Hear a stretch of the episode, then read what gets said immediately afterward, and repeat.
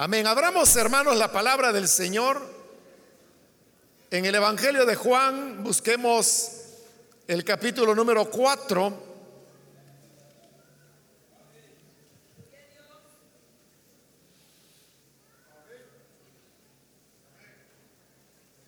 Esta vez vamos a leer solo el versículo final, que es el que nos había quedado pendiente para la enseñanza que vamos a tener en esta ocasión. Dice el Evangelio de Juan, capítulo 4, el versículo 54. Esta fue la segunda señal que hizo Jesús después de que volvió de Judea a Galilea. Amén, solo eso leemos. Pueden tomar sus asientos, por favor.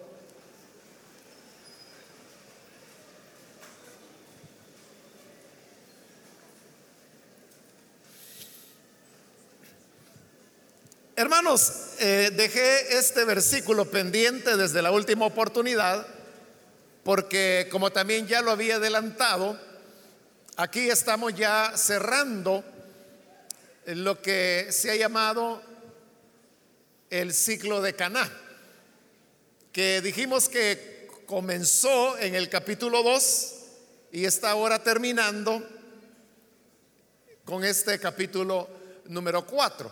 Se le llama así porque el, el, ciclo comienza con la primera señal que el Señor hace en Caná de Galilea y está terminando aquí con la segunda señal que él hace también en la misma ciudad de Caná.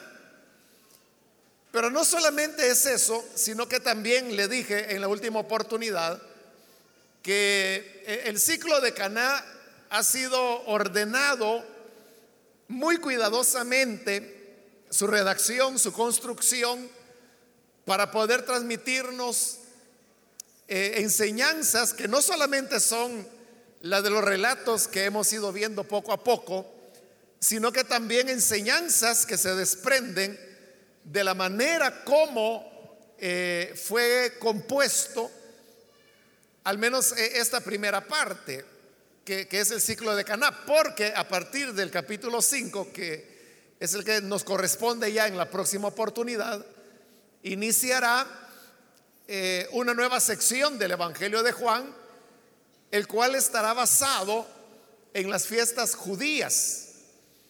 Israel tenía un calendario religioso, un calendario anual, y dentro del año habían ciertas fiestas que se realizaban en épocas ya establecidas. Entonces, el Evangelio de Juan, la mayor parte de él, eh, va en ese juego en donde va contrastando o comparando, diríamos, las fiestas judías con la realidad que el Señor Jesús ha venido a traer. Pero eso digo, será a partir del capítulo 5 y no me voy a extender más en eso porque es lo que comenzaremos a ver a partir de la próxima oportunidad. Pero ahora estamos terminando lo que ha sido esta sección de el ciclo de Caná. Parte de la composición de este ciclo ha sido que se nos ha presentado ya eh, la, vida de, de una pareja, o sea, pareja entendido en el sentido que se trata de un hombre y de una mujer. La mujer es la mujer samaritana y el hombre es Nicodemo. Eso ya lo vimos eh, en una ocasión anterior. Entonces vimos cómo bueno, el orden es que en el capítulo 3 aparece Nicodemo y en el capítulo 4 aparece la mujer samaritana. Y vimos cómo habían paralelos entre ambos relatos. Los dos son personajes que poco a poco van eh, recibiendo una revelación progresiva del Señor Jesús y hay muchas similitudes entre los dos relatos. Pero hay una diferencia. Y es que al final de los dos relatos resulta que la mujer, que es la samaritana, es la que termina teniendo una fe triunfal. En tanto que Nicodemo como también lo dijimos en su momento, al final desaparece en la oscuridad de la noche de la misma forma en que había aparecido. Y no vemos que él haya manifestado una fe tan ferviente como la mostró la mujer samaritana.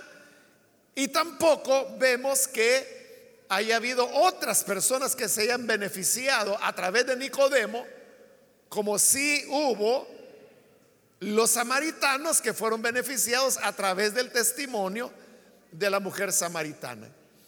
Pero eso, hermanos, de, la relación o, esas similitudes entre el relato de Nicodemo con el relato de la mujer samaritana, que están en el capítulo 3 y 4, eso es solamente parte de este ciclo de Caná. Diríamos que ellos están en el centro. Pero en los extremos del ciclo de Caná también hemos encontrado a otra pareja la primera de ellas se encuentra al inicio del ciclo de Caná, cuando se hace la primera señal. Y eso es María. Y al final del ciclo de Caná encontramos un hombre. Y este hombre es el funcionario del rey, que llegó ante el Señor para pedirle por su hijo, que estaba enfermo y a punto de padecer, y al cual el Señor sana. De la misma manera que entre el relato de Nicodemo y la samaritana había relaciones, había similitudes, también existen similitudes entre el relato de María en las bodas de Caná, que es la primera señal que el Señor hizo, con este relato del funcionario del rey, que es la segunda señal que el Señor realiza. Estas similitudes son las que vamos a ver ahora. Y cuando hayamos visto las similitudes, usted verá que hay, hay una congruencia entre los dos relatos y luego vamos a sacar las enseñanzas que esa forma de redacción que tiene el Evangelio de Juan nos presenta. Entonces, que existe una relación entre el relato de María en las bodas de Caná y el funcionario del rey, eso es evidente, es tan evidente que los mismos autores nos llaman la atención en que existe una relación. Esa, esa referencia o esa llamada de atención para que el lector pueda relacionar los dos relatos son dos llamadas de atención. La primera aparece antes del relato del funcionario del rey. Y la segunda llamada aparece al final del relato.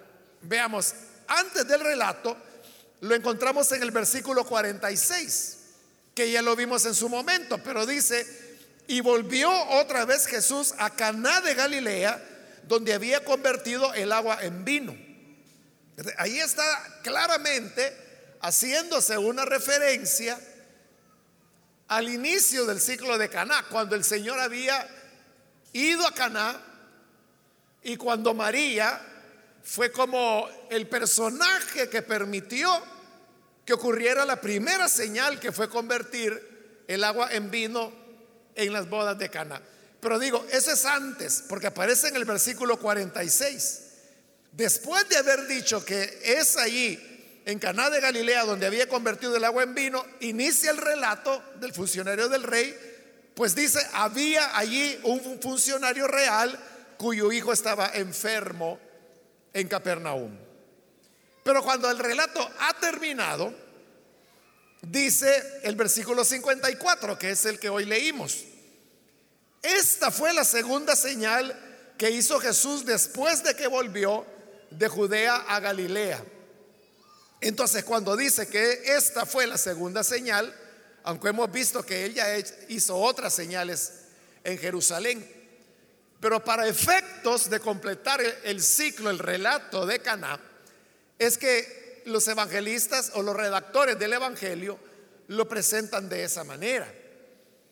Entonces, cuando dice que esta segunda señal hizo, es porque está haciendo referencia a la primera.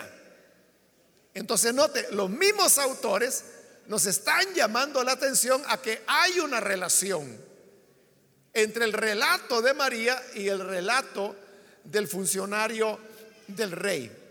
Ahora, veamos cuáles son esas similitudes.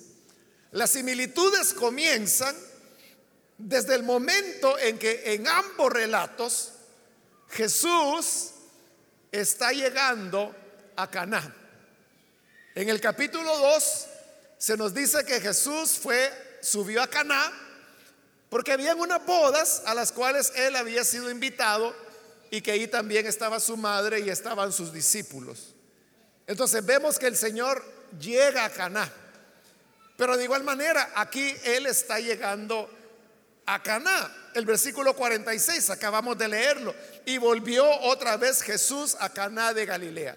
en ambos relatos vemos que la relación, la similitud comienza desde esos detalles y es que en ambos casos el Señor está llegando a Caná de Galilea. Ahora, en ambos relatos también sucede que hay una persona que se le acerca a Jesús.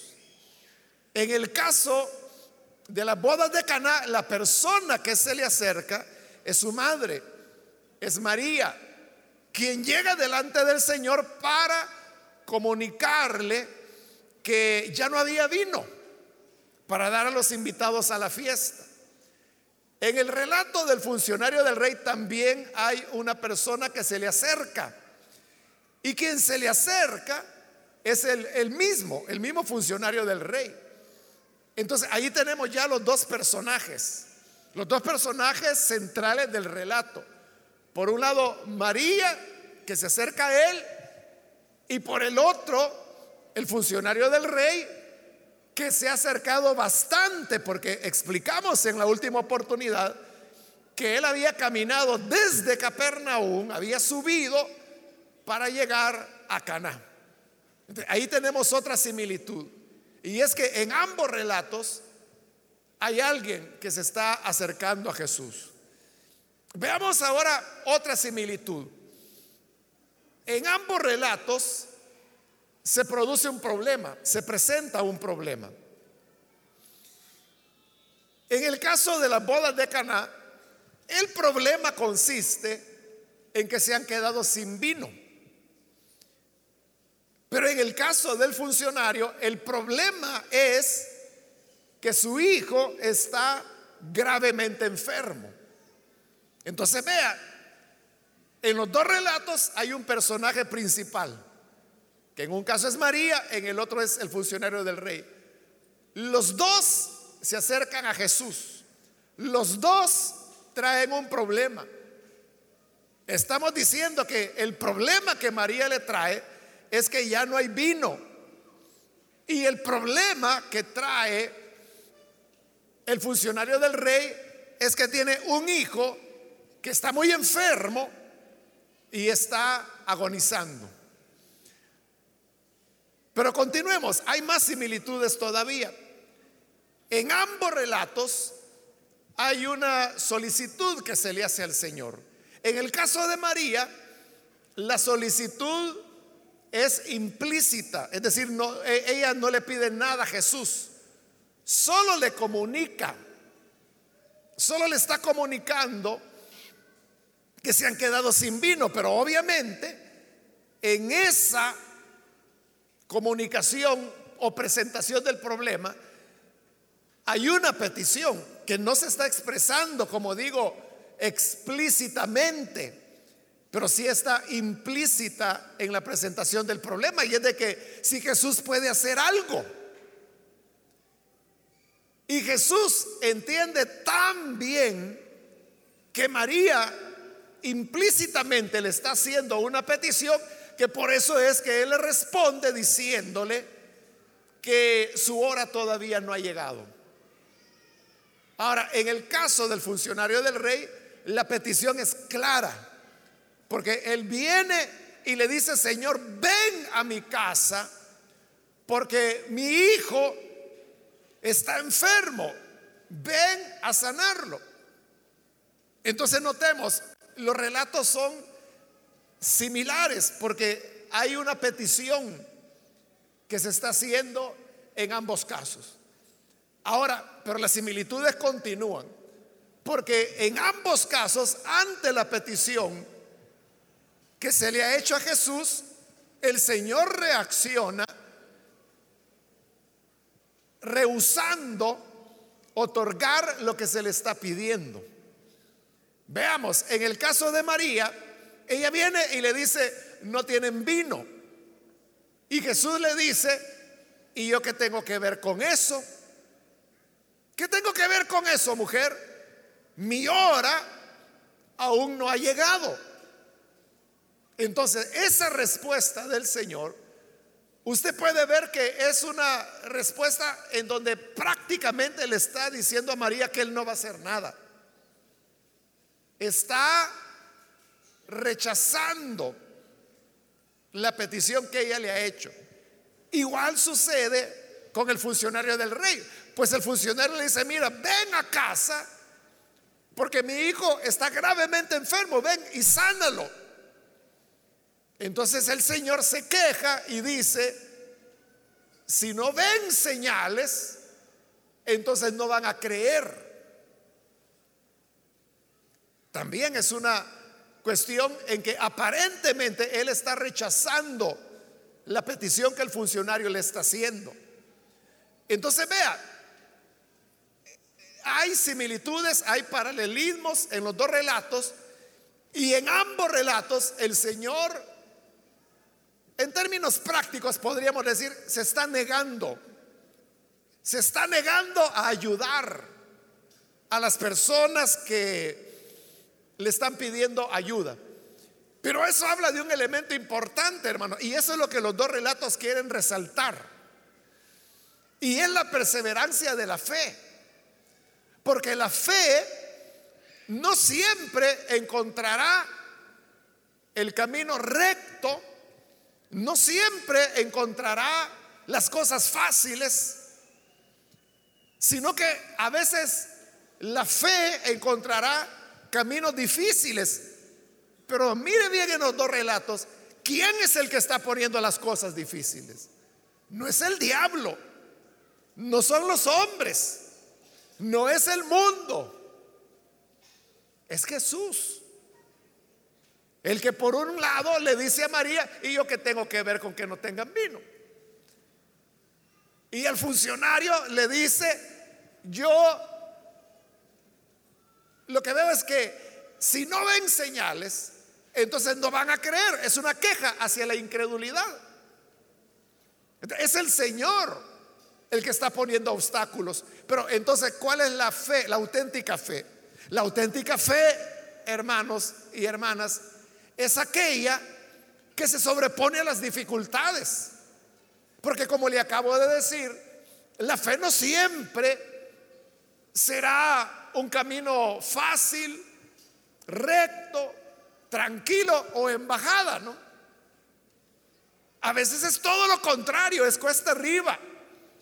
Y habrán dificultades y habrán elementos que van a retar, van a desafiar, van a poner a prueba la fe que tenemos y muchas veces será el mismo Señor, como en estos dos relatos, quien está poniendo obstáculos a esa fe.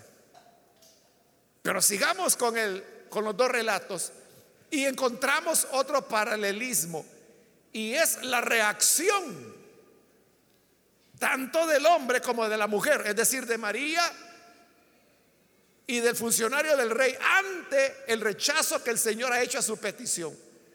¿Qué hace María? Cuando el Señor le dice, yo que tengo que ver con que no tengan vino, mi hora no ha llegado. ¿Qué hace María? Ella continúa creyendo y va donde los criados y les dice, hagan todo lo que Él les diga. Mire la fe de María. Aunque Jesús le acaba de decir, yo que tengo que ver con que no haya vino. Ella cree que Él hará algo, que no se va a quedar de brazos cruzados.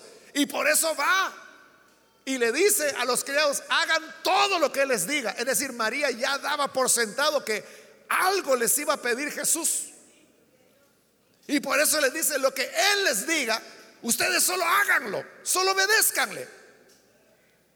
Es una fe, la de María, que se sobrepone al rechazo inicial que el Señor ha hecho a la petición que ella le ha llevado. Ahora, ¿qué ocurre con el funcionario del rey? Es igual. Cuando Jesús le dice, es que si no ven señales no van a creer. Entonces viene el hombre y le responde, Señor, por favor, ven, que mi hijo se muere. Es decir, él no echa marcha atrás. Porque él llega, él ya le había dicho, mira, mi hijo está enfermo, ven y sánalo. Y Jesús dice, es que ustedes si no ven señales no creen. Ah, pudo haber dicho el padre, perdón, perdón, no sabía que te iba a molestar, pero disculpa, me voy a ver morir a mi hijo. Él no hizo eso, sino que lo que hace es que reafirma su fe e insiste y le dice, Señor, pero vamos ya, que mi hijo muere. Es decir, que ante el aparente rechazo del Señor a las peticiones y problemas que le han presentado, María sigue creyendo, pero el funcionario del rey también sigue creyendo. Las dos son expresiones de fe. María, su expresión de fe, se la presenta a los criados, a quienes les dice, hagan todo lo que él diga. Pero en el caso del funcionario del rey, su expresión de fe es directa con el Señor y la vemos que es desesperada y dice, Señor, pronto ven que mi hijo se muere. Es decir, que a pesar que el Señor aparentemente había puesto un obstáculo, él sigue creyendo que el Señor podrá hacer algo. Ahora, continúan los paralelismos entre los relatos. ¿Y qué es lo que sigue a continuación? El Señor concede las peticiones que le han hecho. En el caso de María, termina convirtiendo el agua en vino. Y como lo vimos en su oportunidad, el vino que el Señor milagrosamente había hecho era de mucha mejor calidad que la posibilidad económica de los novios les había dado la oportunidad de comprar, porque ellos ya habían comprado vino, pero ya se había acabado. Y por eso es el que presidía la ceremonia, felicitó al novio y le dijo, mira, tú sí que eres de verdad especial, porque toda persona sirve primero el buen vino. Y cuando ya están meros surumbos que no distinguen mucho, entonces le dan el inferior y ya la gente ni cuenta se da que aguarrás les están dando de beber. Pero tú le dices, guardaste el mejor vino para el final. Y el novio se queda, que guardé el mejor vino. Eh, ah, sí, sí, ¿verdad? Gracias. Él ni sabía qué había pasado. No era él, era Jesús quien había convertido el agua en vino. Entonces, Jesús respondió a la necesidad. Pero ahora, en el, otro relato, que es el del funcionario del rey, cuando el hombre insiste y le dice, Señor, desciende que mi hijo se muere. Entonces el Señor le dice, mira, vete a tu casa, vete tranquilo, porque tu hijo vive. Y dice el relato, lo vimos en la última ocasión, que el hombre creyó. Creyó a la palabra y se fue. Y al día siguiente, le tomó todo ese día llegar. Y cuando llega, los criados salen a recibirlo y le dice, tu hijo está sano, está, está vivo. Y él preguntó, ¿a qué horas? Y ellos le dijeron, la fiebre le, dejó a la una de la tarde. Y el hombre se acordó que esa era la hora en la cual Jesús le había dicho, tu hijo vive.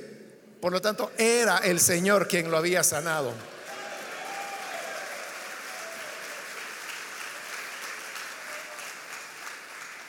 Entonces vea, en los dos relatos,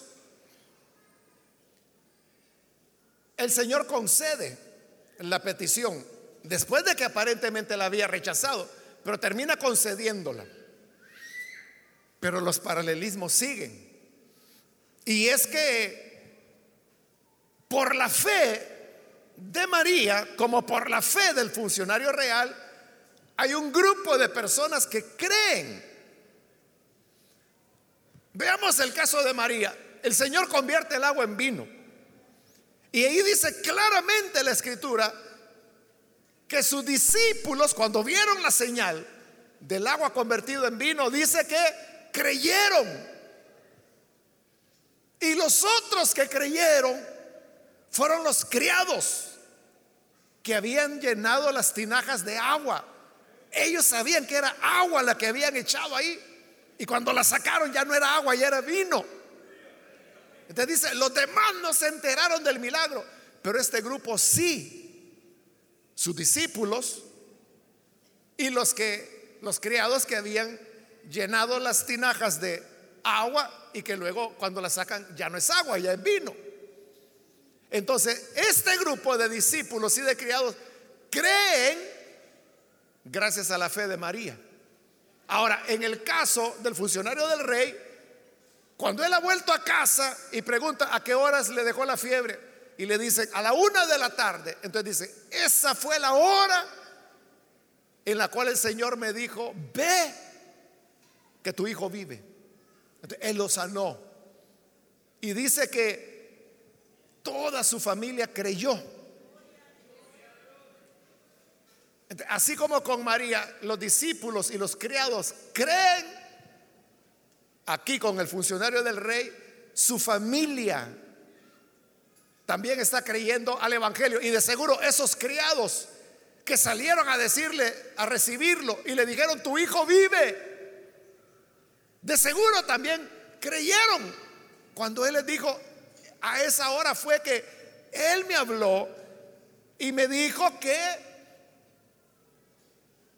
el niño estaba vivo. Entonces dice, así creyó con él toda su familia. En ambos relatos hay un grupo que cree, gracias a la fe, que en el primer caso tuvo María, en este segundo caso tuvo el funcionario del rey. Pero hay más paralelismos. Otro de ellos es que en ambos relatos Usted puede ver que el milagro se produce sin que haya un toque del Señor.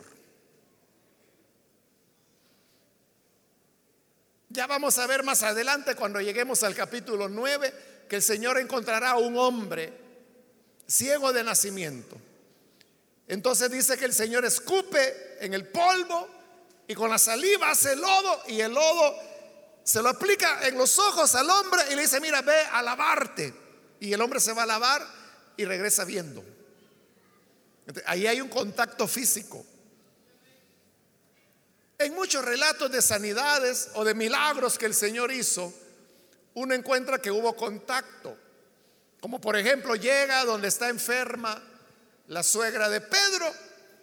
Entonces dice que el Señor extendió la mano, la tocó y ella fue sana. Había un sordo y viene el Señor y, le mete los dedos en los oídos y le dice en arameo, éfata, que significa, sea abierto, y le quita los oídos y el hombre oye. Pero ahí hay un contacto físico, directo, hay un toque de la mano del Señor. Pero en estos relatos no hay ese contacto. Es más, aparentemente no hay una relación entre el Señor y el milagro. Veamos, en la boda de Caná, ¿qué es lo que Jesús hace? Jesús lo que dice es, miren criados, estas tinajas, llénenlas de agua. Y empiezan ellos a cargar agua hasta que la llenan. Cuando ya están llenas, dice, bueno, ahora saquen y llévenselo al que está presidiendo la ceremonia. Sacaron, se la llevaron y ya era vino. ¿En qué momento Jesús tocó el agua o las tinajas o el vasito o depósito o jarrita, saber qué era, en que le llevaron al que presidía? Él nunca tocó nada, pero el milagro fue hecho.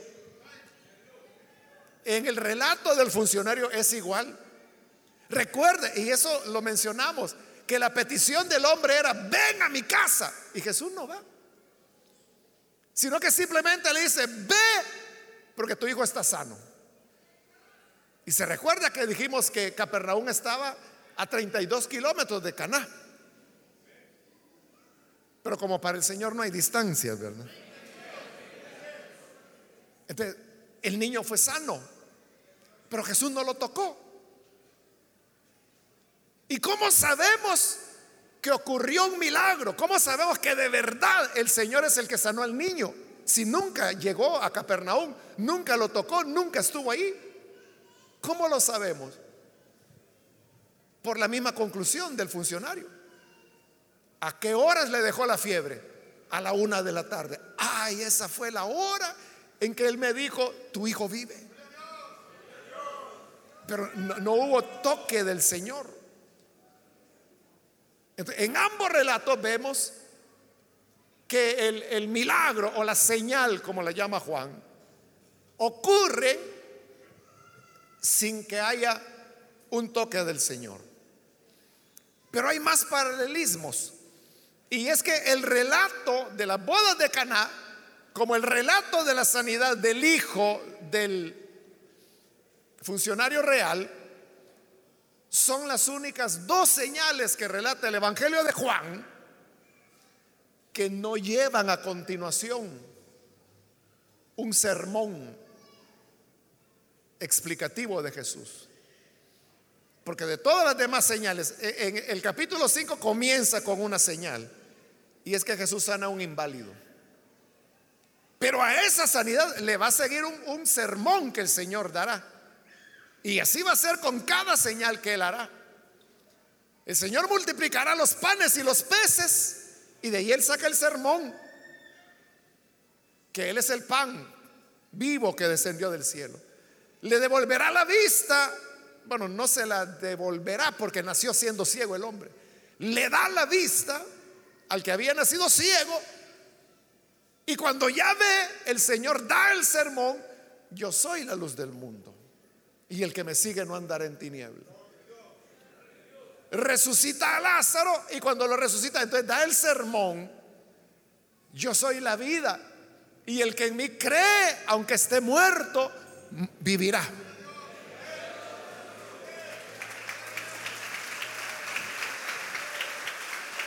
Entonces, en todas las señales, que ya le, he dicho, son siete señales solamente, las que narra Juan, toda señal va seguida de un sermón, excepto estas dos. Esa es otra similitud, que tanto en las bodas de Caná como en la sanidad del hijo del funcionario no hay un sermón explicativo o de aplicación que siga a esas señales. Finalmente, hermanos, para terminar los paralelos, en ambos casos, en ambos relatos, después de haber hecho la señal, Jesús se va a Jerusalén. Porque después de haber estado en Caná es cuando se va a Jerusalén, eso ya lo vimos. Hoy ha regresado a Galilea y ha regresado a Caná. Pero si quiere, leamos el versículo 1 del capítulo 5. Dice, algún tiempo después se celebraba una fiesta de los judíos y subió Jesús a Jerusalén. ¿De qué hizo Jesús después de la boda de Caná? Ir a Jerusalén. ¿Qué hace acá después de haber sanado al hijo del funcionario? Ir a Jerusalén. Lo mismo. ¿Se da cuenta? Hay similitudes en los dos relatos. Ahora, ya mostramos las similitudes. quiero decirle que son las similitudes principales, porque hay otras que se pueden descubrir, pero que son ya un poquito más, eh, ¿cómo le diría? Más finas, más en detalle. Y me tomaría algún trabajo explicárselas, pero yo creo que con lo dicho es suficiente para entender que hay un paralelismo. Ahora, le dije que después de haber visto que había paralelos, y, y hemos visto que así es, o sea, el esquema las señales son diferentes, los personajes son diferentes. El lugar es el mismo, es Caná. Pero el esquema del relato es el mismo en ambos. Entonces dijimos que después de ver los paralelismos, íbamos a sacar las enseñanzas. ¿cuáles son las enseñanzas? ¿Por qué Juan redacta su evangelio de esa manera? Es porque cuando vimos el paralelo entre la mujer, entre Nicodemo y la mujer samaritana, yo le dije que el Evangelio de Juan está estructurado de una manera tal en que va colocando parejas. Siempre es un hombre y siempre es una mujer. La samaritana, Nicodemo. Hoy es María y el funcionario del rey. Y vamos a hallar más parejas en el resto del Evangelio. La siguiente, hermanos, aparecerá ya bastante más adelante. No sé cuándo vamos a llegar ahí, pero vamos a llegar con la ayuda de Dios, si es que Él no viene antes de que terminemos. Pero ¿por qué siempre pone a un hombre y a una mujer y los compara? Es por lo que explicamos cuando vimos el paralelo entre Nicodemo y la mujer samaritana. Y es que el Evangelio de Juan fue redactado en las iglesias de Samaria, como lo he explicado otras veces. Y resulta que en, las iglesias de Samaria tenían su propia teología. Por eso es que tienen su propio evangelio, su propia manera de entender y presentar a Jesús. En las iglesias de Samaria, ellos hemos dicho que no tenían jerarquía. Eran iglesias donde no había apóstol, donde no había maestro, donde no había pastor. Solo había una categoría y era discípulo. Todos eran discípulos y discípulas del Señor. Se veían como hermanos. Que es único de las iglesias de Samaria, porque todas las demás iglesias, sea la de Jerusalén, sea la de Antioquía, sea las que Pablo fundó, había una estructura. Había un pastor, habían diáconos, diaconisas, ancianos, el pueblo. Pero en las iglesias de Samaria todo e-, era parejo. Era parejo. Pero no solo era parejo, la fe cristiana de los samaritanos en el sentido que no tenían estructura, sino que también era parejo en el tema de cómo se veía principalmente a la mujer. Porque también lo he explicado ya varias veces, que en la época del Señor Jesús a la mujer se la discriminaba religiosamente. Hemos explicado que la mujer no podía ser discípula, no se le daba enseñanza religiosa o espiritual, no se le daba a la mujer, era solo para los hombres. Pero Jesús es alguien que enseña a la mujer también. Y no ahí se tomó todo el trabajo de enseñar a la mujer samaritana, pues. Y no porque fuera una monja, o no porque fuera una santa, con el sexto marido y vaya. Pero el Señor le enseña, la toma como discípula. Entonces, en las comunidades samaritanas, ellos siguieron la enseñanza de Jesús. En el sentido que igual es un discípulo que una discípula.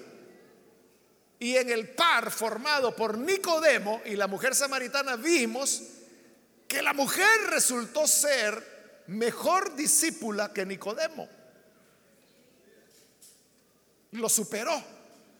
Ahora, en el caso de María y del funcionario, ninguno supera al otro, sino que los dos tienen una fe triunfal, voy a decir, o una fe que le agrada a Dios y que les permite obtener lo que ellos pedían, que era la solución al problema. Pero ese solo hecho, que ambos hayan obtenido el favor del Señor, solo eso es un gran mensaje, porque está poniendo en situación de igualdad a la mujer con el hombre. Y le vuelvo a decir, esto no solo es Nicodemo y la mujer samaritana, no solo es María y el funcionario del rey, sino que en el Evangelio vamos a continuar descubriendo esas parejas. Digo parejas porque es un hombre y una mujer, no porque quizás el funcionario nunca conoció a María. Estoy seguro que la samaritana nunca conoció a Nicodemo. Porque Nicodemo era miembro del Sanedrín que iba a ir a hacer a Samaria. Si para ellos eso era tierra inmunda. Pero la pareja le establece los relatos del Evangelio, de cómo está redactado y crea esas estructuras narrativas que son las que hemos examinado hoy entre el relato de María y del funcionario del rey. Entonces, una, una primera enseñanza que estos paralelismos nos dejan es que ante la fe cristiana no hay diferencia entre hombre y mujer. Como Pablo lo dice también que en Cristo ya no hay hombre, ya no hay mujer, ya no hay bárbaro, ya no hay culto, ya no hay sabio, sino que en Cristo todos somos uno. Entonces Jesús tomó discípulas y los apóstoles también continuaron haciéndolo. Recuerde que allá en el libro de los Hechos, cuando se nos narra de Dorcas, también conocida como Tabita, claramente dice en el libro de los Hechos que ella era una discípula. O sea, nosotros eso lo hemos leído muchas veces y no nos dice nada. Pero en la época que eso se escribió, eso era una bomba. Decir que había una discípula, es que no la sabían. No la sabían. Así, hermanos, como fue una bomba, en, algún momento de la historia que se le dio el voto a la mujer. Eso en los Estados Unidos, en muchos países y en El Salvador también. O sea, aquí hubo una época en que solo los hombres tenían derecho a votar. Las mujeres no, tenían derecho a voto. ¿Y por qué? Porque eran mujeres. Es más, por ejemplo, los estudios universitarios en El Salvador eran solamente para hombres. Para las mujeres no había estudios universitarios. Si no estoy mal de la fecha, fue hasta en el año de 1858. Estamos hablando ya después de más de 30 años, después de la independencia, que la primera mujer salvadoreña va y se inscribe en la Universidad Nacional. Por ahí tengo el nombre de ella. Fue la primera, o sea, porque solo los hombres estudiaban. Entonces, que esta mujer se inscribiera y fuera a la universidad, eso fue una bomba en su tiempo. Fue una bomba. así de bomba es que en el libro de los Hechos diga que Tabita era discípula. Es que no habían mujeres discípulas. Pero Jesús sí las tuvo. Y por eso se habla de Susana se habla de María, no, su madre, sino que la otra María está también la María Magdalena, está Marta, que la vamos a encontrar más adelante. Eran discípulas del Señor. La enseñanza que esta manera en que el Evangelio de Juan está redactado, que nos quiere dejar es que también nosotros tenemos que comenzar a ver a la mujer no como menos, sino que como dice Pedro, como a una coheredera de la vida. Coheredero, usted sabe que significa que, que es igual. Si yo soy heredero, un coheredero es alguien que está heredando conmigo. De la mujer, dice Pedro, es una coheredera. Por eso dice, maridos, traten sabiamente a sus mujeres porque son coherederas de la vida. No las desprecien. Es decir, las mujeres pueden desarrollar una espiritualidad similar o mejor que la del hombre. De hecho, yo creo que es mejor. Si no mire a su alrededor, siempre hay más mujeres que hombres. Porque tienen una mayor devoción, una mayor dedicación.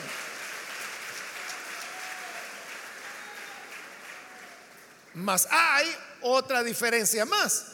Y es que el hombre solo cayendo pasa. Sí, el hombre a cada rato que cayó y que se reconcilió son clientes.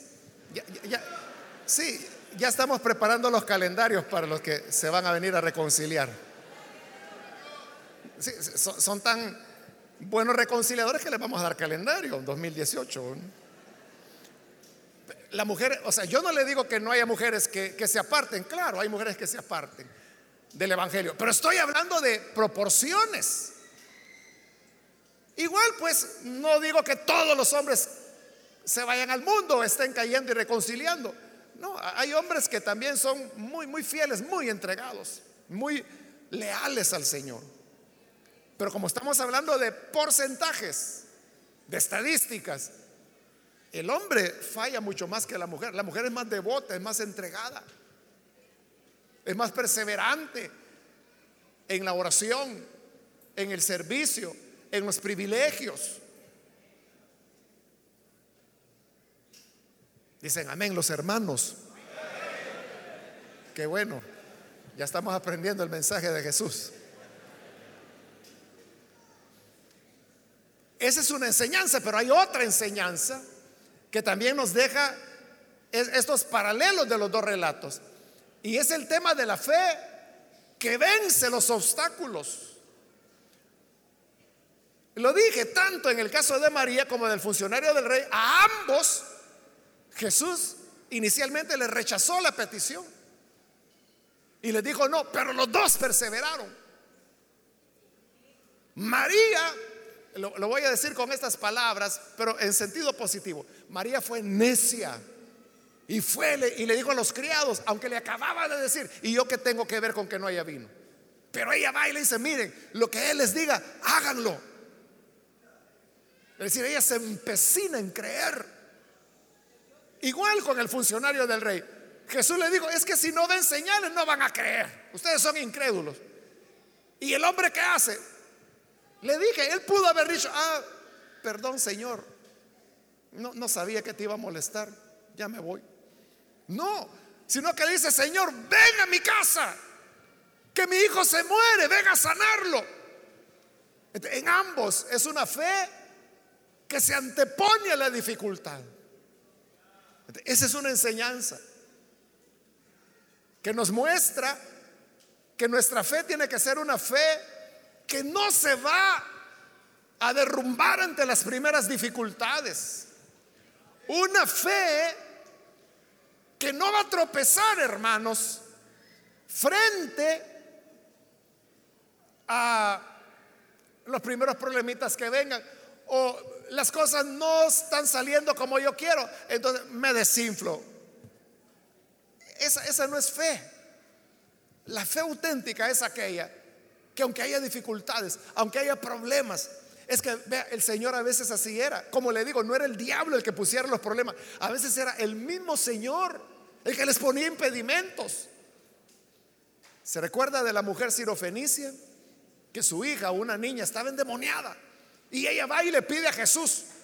Y va detrás de él gritándole, Jesús, hijo de David, ten compasión de mí. Mi hija está endemoniada. Y Jesús ni caso le hacía, seguía caminando. Y la mujer iba detrás, gritando, gritando. Los discípulos se cansaron y dijeron, Señor, mira, despide a esta gritona dile que se vaya. Pero Jesús no dijo nada. Y la mujer siguió. Jesús, hijo de David, ten misericordia de mí. Y como Jesús no le hacía caso, la mujer corrió y se le tiró enfrente. Y se postró delante de él y le dijo, Señor, hijo de David, ten misericordia de mí. Ya el Señor ya no podía caminar porque la mujer se le había tirado encima. Bueno, no encima, enfrente. Pero ¿qué le dice el Señor? No está bien tomar el pan de los hijos para darlo a los perrillos. Bueno, perrillos dice la traducción, en el griego dice perros. ¿Qué es lo que Jesús estaba diciendo ahí? Lo que tú me estás pidiendo es pan para mis hijos, los hijos de Israel, y tú eres una sirofenicia. El pan es para los hijos, no para los perros. ¿Qué hubiera hecho usted? Delicado el maestro. Si hubiera ido, si hubiera quejado, ¿qué hubiera hecho? Pero ¿qué hizo la mujer? Le dijo, es cierto, Señor, pero hasta los perrillos comen de las migajas que caen de la mesa de sus amos.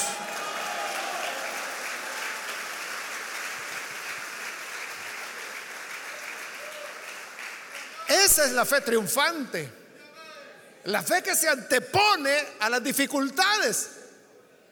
Pero ¿quién había puesto la dificultad? Jesús. Es Él el que le está diciendo, este es para hijos, no es para perros. Está bien, Señor, entonces soy un perro, pero entonces no te pido pan, una migajita te pido.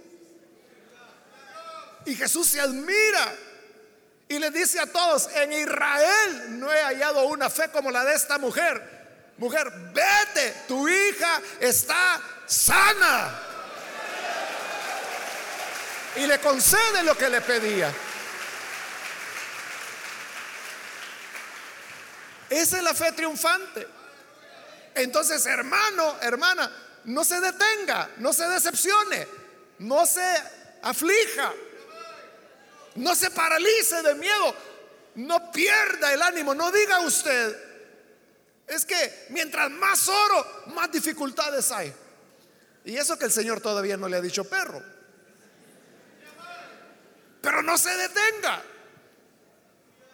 Esa fe triunfante es la que aparece en los dos relatos y esa es la enseñanza que el Evangelio está dándonos a través de ella. Así que hermanos, aprendamos estas lecciones que como le digo, no son lecciones que están en las historias propiamente, las cuales ya las sacamos, ¿no? sino que está en el hecho de las relaciones que hay entre relatos y en la manera como el ciclo de Caná está estructurado. O sea, es, es como, ¿cómo le diría? Como una, una hipérbole, no, no es como una, ¿qué le digo? como una, una onda ¿no? que comienza en un punto bajo y va subiendo, llega un clímax. El clímax está en el capítulo 3 cuando el Señor le dice a Nicodemo, es necesario nacer de nuevo. El que no nace de nuevo no puede entrar en el reino de los cielos. Ese es el clímax. Pero luego va bajando y va bajando hasta que llega a Caná de nuevo. La parte más baja es Caná. Luego está el relato de María y del funcionario. Luego está el relato de Nicodemo y la mujer samaritana. Y en la cúspide está la declaración, el que no nace de nuevo no puede ver el reino de Dios. Es decir, hay que creer. ¿Y cómo se cree? Con la fe triunfal de María y del siervo o el funcionario del rey. Amén. Vamos a orar, hermanos, vamos a cerrar nuestros ojos Y yo quiero invitar a los hermanos, más bien amigos, a los amigos, que todavía no han recibido al Señor Jesús como su Salvador. Pero si usted ha escuchado hoy la palabra y ha llegado a comprender que Dios lo que nos pide o nos enseña es, en primer lugar, que podamos ver con respeto a al hombre y a la mujer, pues ambos son iguales para el Señor. Y si hay diferencia, como ya dije, el Evangelio presenta a la mujer arriba del hombre, a la samaritana con una fe más madura que la del maestro de los hombres que era Nicodemo. Y la otra enseñanza es la fe, la fe que se sobrepone a cualquier dificultad. Si hay alguna persona que hoy necesita venir para creer en el Hijo de Dios y recibirle como Salvador, si usted quiere ejercitar esa fe que se antepone a las dificultades, tal vez usted piensa, ¿y cómo voy a hacer con mi esposo? ¿Cómo voy a hacer con mi mujer? ¿Cómo voy a hacer con mi familia? Me van a echar. Pero la auténtica fe es la que se antepone y sigue creyendo hay alguien que hoy quiere creer de esa manera en Jesús como su Salvador. En el lugar donde está, indíquenos su deseo de creer levantando su mano o poniéndose en pie y vamos a orar por usted. Cualquier amigo o amiga que es primera vez que viene al Hijo de Dios puede levantar su mano. Si se encuentra en la parte de arriba, también puede levantar su mano con confianza pues ahí hay hermanos, hermanas que les ayudarán. Pueden venir las personas que se van a entregar al Hijo de Dios, pueden ponerse en pie ahora para que oremos por ustedes. Hoy es el momento de hacerlo. Venga, que el Hijo de Dios le está llamando. El Hijo de Dios le invita a venir. ¿Hay alguna persona? La puerta está abierta. No deje pasar la oportunidad. ¿Hay alguien que necesita hacerlo? Venga. Hoy es cuando la gracia del Señor le está esperando. Si hay hermanos que se han alejado del Señor, hoy es el tiempo de reconciliarse. Quizás lo que a usted le quitó el ánimo es encontrar obstáculos. Pero sabe, los obstáculos son para que nuestra fe madure y para que nuestra fe sea indetenible. Por eso yo invito, hay hermanos que necesitan reconciliarse. Levante su mano. Venga para que oremos por usted. Le pido que lo haga ahora mismo porque voy a terminar la invitación, vamos a orar. Pero si hay alguien que necesita venir al Señor por primera vez o necesita reconciliarse, levante su mano o póngase en pie para que podamos orar por usted. Hoy es su momento. Muy bien, aquí hay un hombre que viene, Dios lo bendiga, bienvenido. De este lado hay otra persona, Dios lo bendiga, bienvenido. Y aquí hay una mujer, Dios la bendiga, bienvenida también. ¿Alguien más? Muy bien, aquí adelante hay un joven, Dios lo bendiga, bienvenido también. Otra persona que aprovecha esta última invitación. Levante su mano o póngase en pie. Y aproveche porque este es ya el último llamado que hice.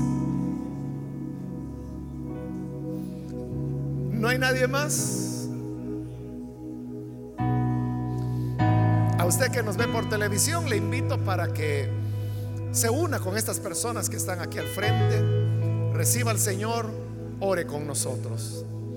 Padre, te agradecemos por las personas que están aquí al frente, porque cada día continúas añadiendo los que han de ser salvos. Y lo mismo te pedimos por aquellos que ven a través de televisión, que escuchan a través de radio o a través de internet, donde quiera que están estas personas, pero que se están uniendo a esta oración.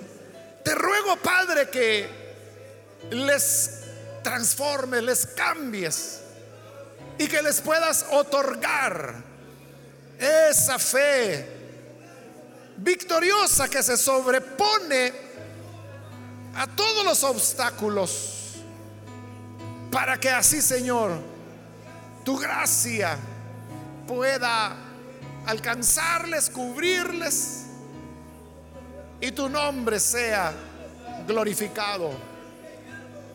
Te agradecemos por tu gran bondad y a ti damos todo honor y gloria por Jesús nuestro Salvador. Amén.